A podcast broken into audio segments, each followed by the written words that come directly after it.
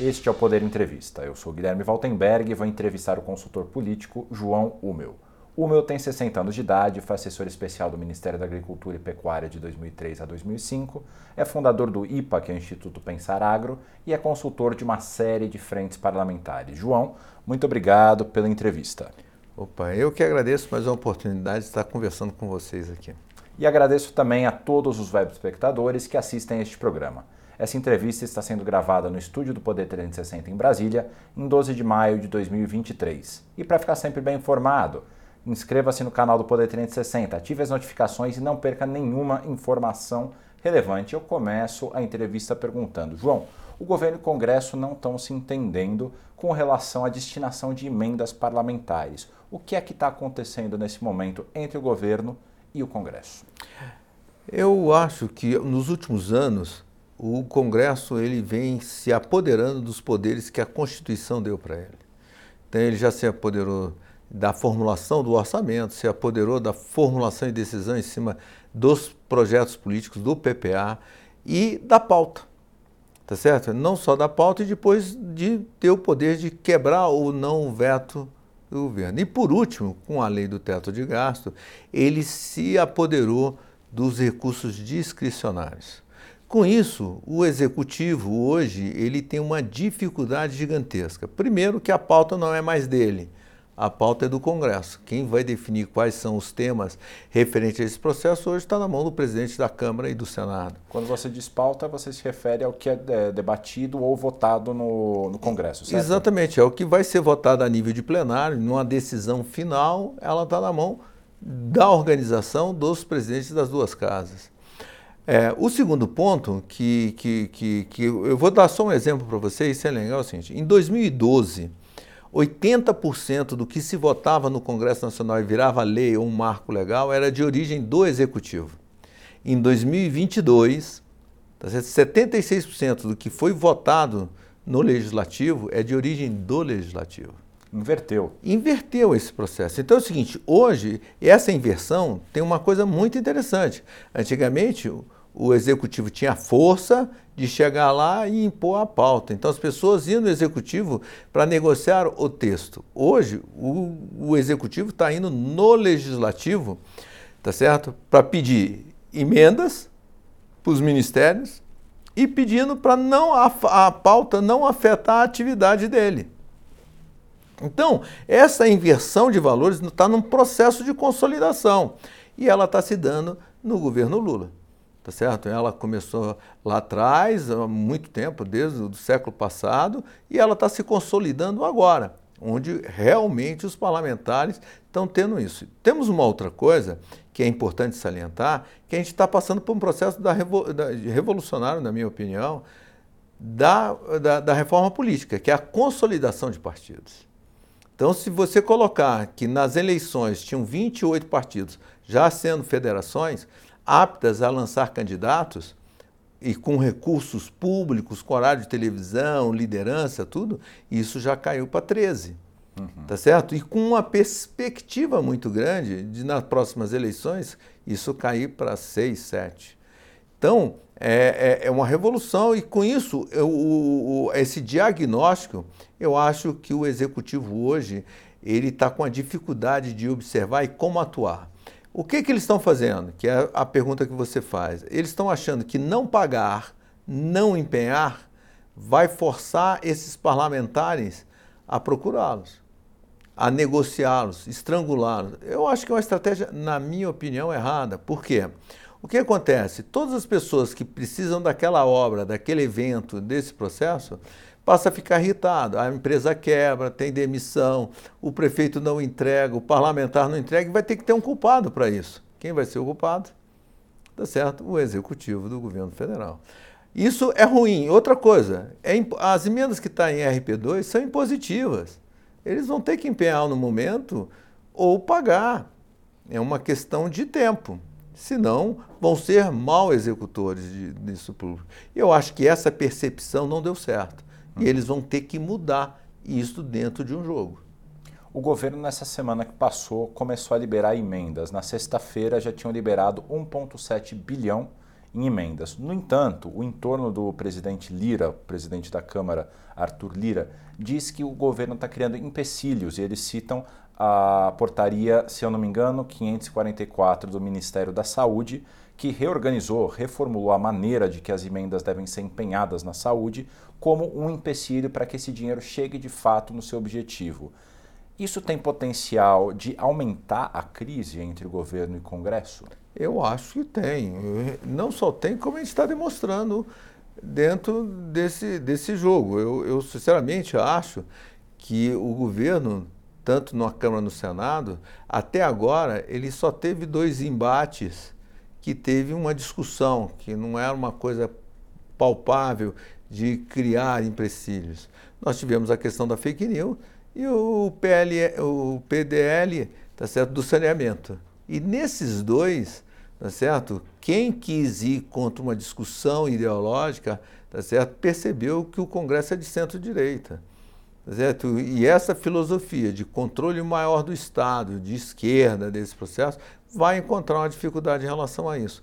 E quando você faz esse tipo de criar, a, a, criar dificuldade, tá certo? Até a percepção de a, apoiar o governo, até mesmo passar por cima de alguma coisa, fica mais difícil, que fica todo mundo raivoso, fica todo mundo nem querendo ouvir o que o governo tem para falar. E é uma coisa curiosa, aí você citou o, o PDL do saneamento. O governo, tanto na votação pela urgência quanto na votação do mérito, o governo teve 136 votos, o que é um voto a menos do que a ex-presidente Dilma Rousseff teve na sua defesa é, contra o impeachment. Ela teve 137 votos.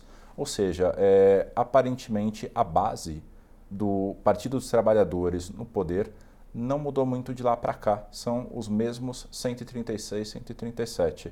Eles pararam no tempo na sua avaliação, João? Olha só, eu, o que eu acho é que a sociedade brasileira ela demonstrou que não é mais a esquerda. Se você pegar tanto a representação dentro da Câmara, os que foram eleitos dentro do Senado, governadores, deu uma, por volta de 70% em cada um dessas de centro-direita. Tá então está mostrando que é um caminho inverso. Tá? Então, até eu vou usar uma expressão de, de um político que ele fala o seguinte: não foi o Lula que ganhou, foi o Bolsonaro que perdeu. Então é o seguinte, ele tem que entender esse modelo, esse, esse momento e essa conjuntura, essa missão de força, e ele vai ter que achar um meio termo, senão a governabilidade fica muito difícil. Para você entender, nós já estamos no quinto mês de governo dele, o quarto de funcionamento do Congresso, e o que, que teve de relevante de votação para a construção da melhoria e das reformas que a gente precisa para gerar emprego, gerar renda, crescimento econômico. Então, quer dizer, nós estamos perdendo uma oportunidade de criar tá certo, é, soluções para o Brasil. E, mais uma vez, por falta de articulação, sentar na mesa e conversar sobre como melhorar o Brasil. É curioso porque nos dois primeiros governos do Lula, de 2003 até 2010, as ferramentas do chamado presidencialismo de coalizão deram muito certo, que foi, bom, é ocupar espaços dentro do governo, ministérios, cargos, enfim, e também a liberação de dinheiro, de emendas para os deputados e senadores votarem com o governo. Aparentemente, essa primeira parte, que é lotear os ministérios, não trouxe os resultados esperados para o atual governo. Na sua avaliação, então, o Congresso brasileiro vive um momento mais ideológico do que fisiológico? Olha só, ele, eu acredito que sim. Por quê? Antigamente, eu, deputado, tá certo, precisava ir no ministério para arrumar recursos para me levar para minha região. Isso era um empoderamento onde eu tinha que ir na sala do ministro, do secretário, do presidente da República, tá certo? da Casa Civil para poder conseguir esta verba. O que está acontecendo hoje com a, o teto de gasto, onde foi criada a RP9, agora com a RP2, o que acontece é o seguinte: o dinheiro discricionário saiu do executivo e veio para o legislativo. Então, na realidade, hoje, o ministro, o técnico do Ministério, do Executivo, tem que vir no parlamento para pedir as emendas. Uhum. Então, o parlamentar, hoje, ele, ele tem que ir para saber se foi empenhado, como é que está, qual o documento que o, o município, que é onde ia receber, entregar ou não. Esse processo. Então, essa inversão muda muito. O, aquela importância, o prestígio de ser o ministro, deu uma diminuída, não acabou de jeito nenhum, porque ainda tem esse poder de facilitar, correr, botar as coisas para andar. Mas figurou uma relação de contrapartida. Então ficou melhor. O outro problema que eu acho quanto a essa discussão do fisiológico para o ideológico, a minha concepção é o seguinte: está diminuindo a quantidade de partidos. Tá certo? E com os movimentos das redes sociais, de cada dia o algoritmo separar o que você quer, tá certo? É, você começa a identificar, os parlamentares vão ter que ter uma identidade, identidade ideológica. Os partidos vão ter que começar a ter uma identidade ideológica, porque não tem mais coligação nas eleições. Então o partido vai ter que fazer uma nominata sozinho, tá certo? E ele vai ter que sobreviver com isso. E ele vai ter que se identificar com seus núcleos. O que, que é os seus núcleos? É a identidade ideológica. Uhum. Tá certo? Quando eu começo a colocar essa identidade ideológica e faço uma projeção que nas próximas eleições de 2026 eu vou ter aí seis, sete partidos somente, tá certo? Eu vou ter que saber se eu sou de centro, se eu sou de, de esquerda, centro-esquerda, centro-direita, ou de esquerda ou de direita. Eu vou ter que ter isso. Com isso, o que acontece? As pessoas já estão se preparando e na briga até interna de partido, porque um vai fazer campanha contra o outro, assim, ó, eu estou na União, eu tenho, nós disputamos votos na mesma região. E, ó, eu vou desmerecer ele e falar, você votou no PT, você não está com o governo, você está aí. E aí o que acontece? Começa a ter, forçando mais ainda essa identidade ideológica. Quando você busca essa identidade ideológica, tá certo? É, começa a fortalecer isso dentro do Congresso. O compromisso com a base passa a ser mais real do que isso. Uhum. Porque antigamente o meu partido não podia ter esse, podia ter isso porque eu estava numa coligação, misturava todo mundo num bolo. Agora não, eu tenho que estar sozinho e tenho que identificar com a sociedade na minha opinião. Então, com isso, esse tema, tá certo, de postura perante as políticas públicas, tá certo, se elas vão ser mais liberais ou mais centralizadoras, hoje nós vamos ter isso claramente e estamos tendo esse debate. Eu acredito que essa dificuldade de articulação é até pelos temas que o próprio PT escolheu para dar início nisso tá certo? Que a é... questão do CAF, a questão das armas, a questão do, do, do, do ensino, segundo do, do, o ensino técnico, tá certo? É, é, é, é, toda essa pauta do sem terra, do direito de propriedade ou não, tá certo? Ele está criando uma situação que está levando para o ideológico. Será que ele tem voto ideológico para isso? Será que a sociedade está falando isso? Será que essas pessoas de centro-direita estão a fim de abrir mão fazer vista grossa para isso, eu acho que essa é a grande dificuldade que a gente tem hoje. E também tem uma questão paralela a isso que começa a ser demandada pelo legislativo uma certa, um certo respeito ao poder legislativo. O Rodrigo Pacheco, que é aliado ao presidente Lula, durante uma, um evento em Londres, ele disse que o Lula e o governo têm que aprender a respeitar o passado do legislativo. Ele dizia isso no contexto do presidente Lula tentar rever uh, o marco do saneamento. Me parece, não sei se você concorda, eu queria ouvir a sua opinião, que tem esse aspecto ideológico e também tem o aspecto de uma é, independência e respeito à independência do poder. É, isso também existe na sua avaliação? Você vê é, a existência dos poderes querendo ser respeitados igual, enquanto identidade de poder? Olha só, eu, eu, eu brinco muito que no Brasil a gente tem uma crise, uma crise de poder que é uma idiosincrasia do Brasil. Certo? Porque assim, nós temos uma Constituição que deu poder ao Congresso, para ser uma Constituição é, parlamentarista. A sociedade gosta do presidencialismo. Tá certo? Então já existe uma briga nisso. E eu falo que a monarquia, nós temos as castas dos ministérios dos funcionários públicos. Porque a maior parte da nossa legislação, ela foi feita em regime de exceção. Tá certo? Então, se você pegar o governo militar, Vargas, e o que, que essas leis dessa época faziam? Elas eram, ela fazia a lei, mas para dar um, um cunho de, de, democracia, mas mandava tudo para regulamento. E um decreto, uma portaria, uma instrução, uma regulamentação é quase que uma maneira é, monocrática de fazer isso. que quem assina é o presidente, quem assina é o ministro, é o secretário, e você criou uma casta que se empoderou disso e que ganhou poder nisso. O que, que acontece? Hoje, qualquer coisa que você vai mudar nisso, tá certo? E, o, esse pessoal se juntou ao Ministério Público, tá certo? Para não mudar, porque o Ministério Público tem que proteger, proteger a lei e não as instruções, não as normas infralegais. Então eles foram ao Ministério Público e se provocou o ativismo judiciário. E o judiciário gostou disso e cada dia acelera esse processo. O que acontece com, com, com isso? No, hoje, a briga de poder real, tá certo? Está tendo entre o legislativo, na minha opinião, entre o legislativo e o executivo. E o judiciário está aproveitando disso para abusar das suas competências. É, o, o, então, o que, que acontece hum, é, com essa visão que eu estou colocando para você? Única coisa que falta para o legislativo se empoderar do executivo é utilizar os PDLs. Por quê? Que aí é o seguinte, olha só, eu já faço a lei, eu já tenho a pauta, eu já tenho o orçamento, eu tenho quebro o veto se o presidente vetar. E a única coisa que falta é eu começar a normatizar o que o executivo faz. E como é que eu faço isso? Através do PDL. Uhum. Então é o seguinte, eu, ah, você pode fazer uma norma, eu cancelo a norma. Eu vou fazer um... não, não, é possível, né? É possível. é possível. O PDL do saneamento é exatamente esse. Tá. Então é o seguinte, eu tenho o PDL das armas, eu tenho o PDL dos vistos, eu tenho o PDL é, da questão indígena, eu tenho tudo, está cheio de PDL. Ninguém nunca dava valor a esse, esse instrumento. E esse instrumento, na minha opinião, é exatamente a consolidação do poder legislativo.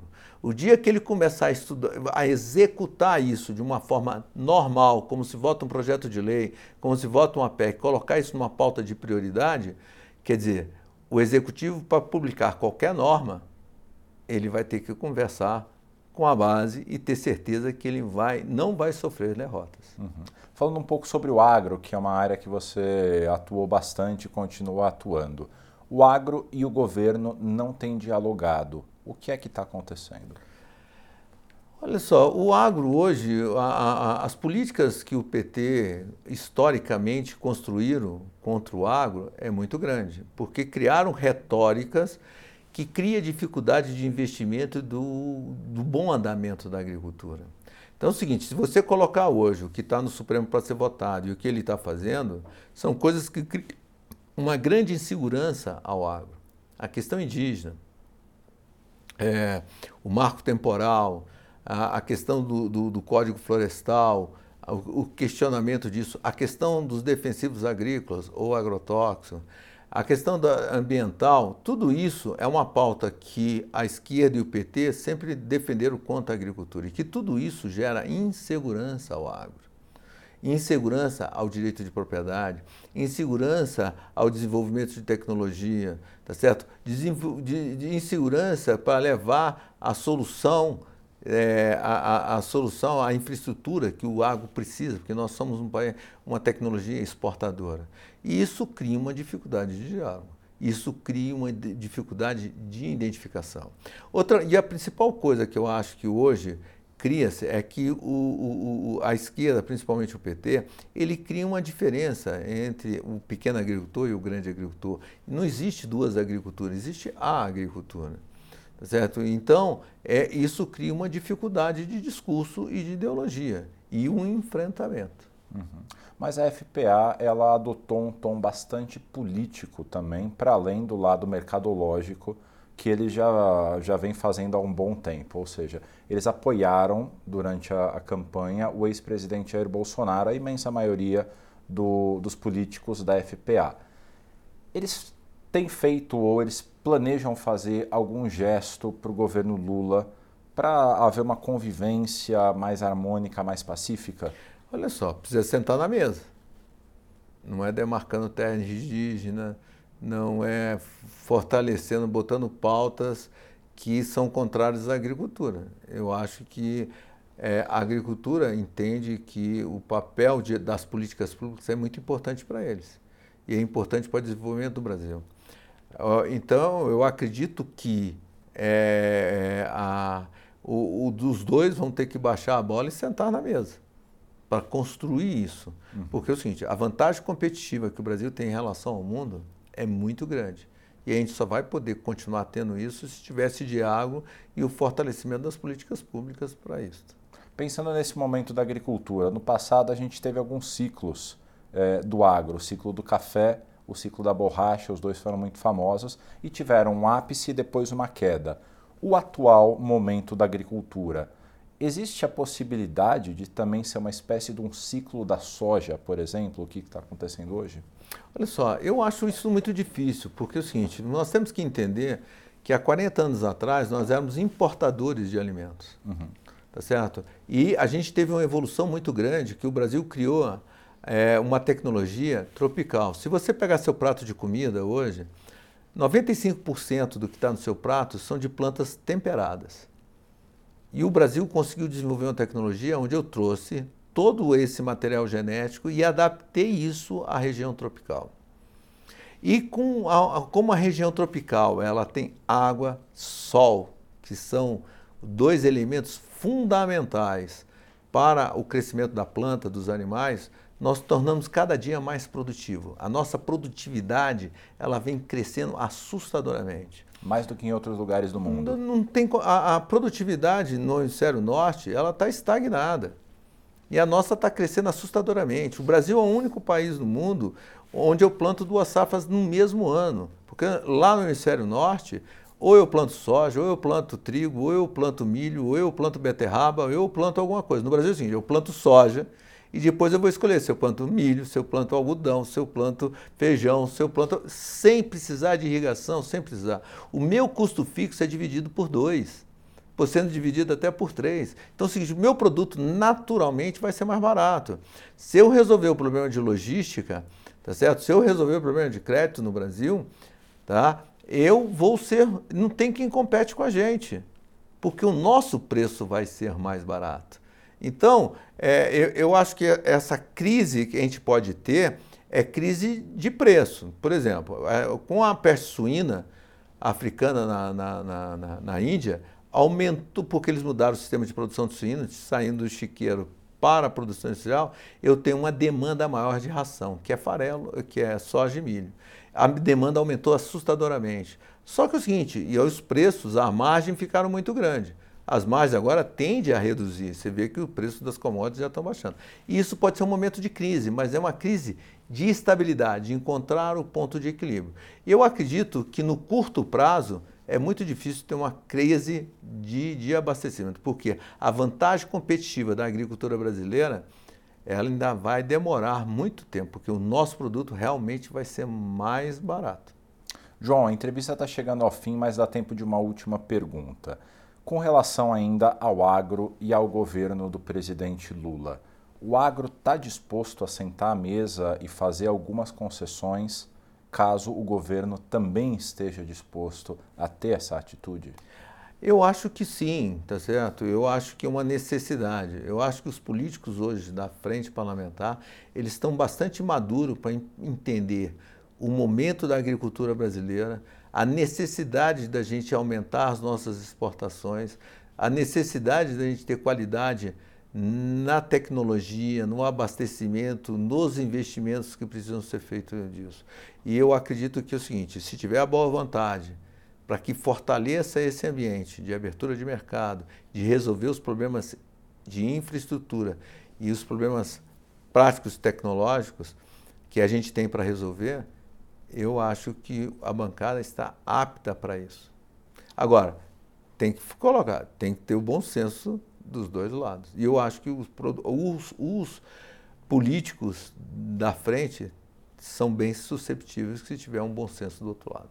Chega ao final esta edição do Poder Entrevista. Em nome do jornal digital Poder 360, eu agradeço ao consultor político João Umeu. Muito obrigado pela oportunidade mais uma vez de estar aqui e agradecer pela oportunidade de expor essa opinião. E agradeço também a todos os web espectadores que assistiram a este programa. Essa entrevista foi gravada no estúdio do Poder 360 em Brasília, em 12 de maio de 2023. E para ficar sempre bem informado, inscreva-se no canal do Poder 360, ative as notificações e não perca nenhuma informação relevante. Muito obrigado e até a próxima.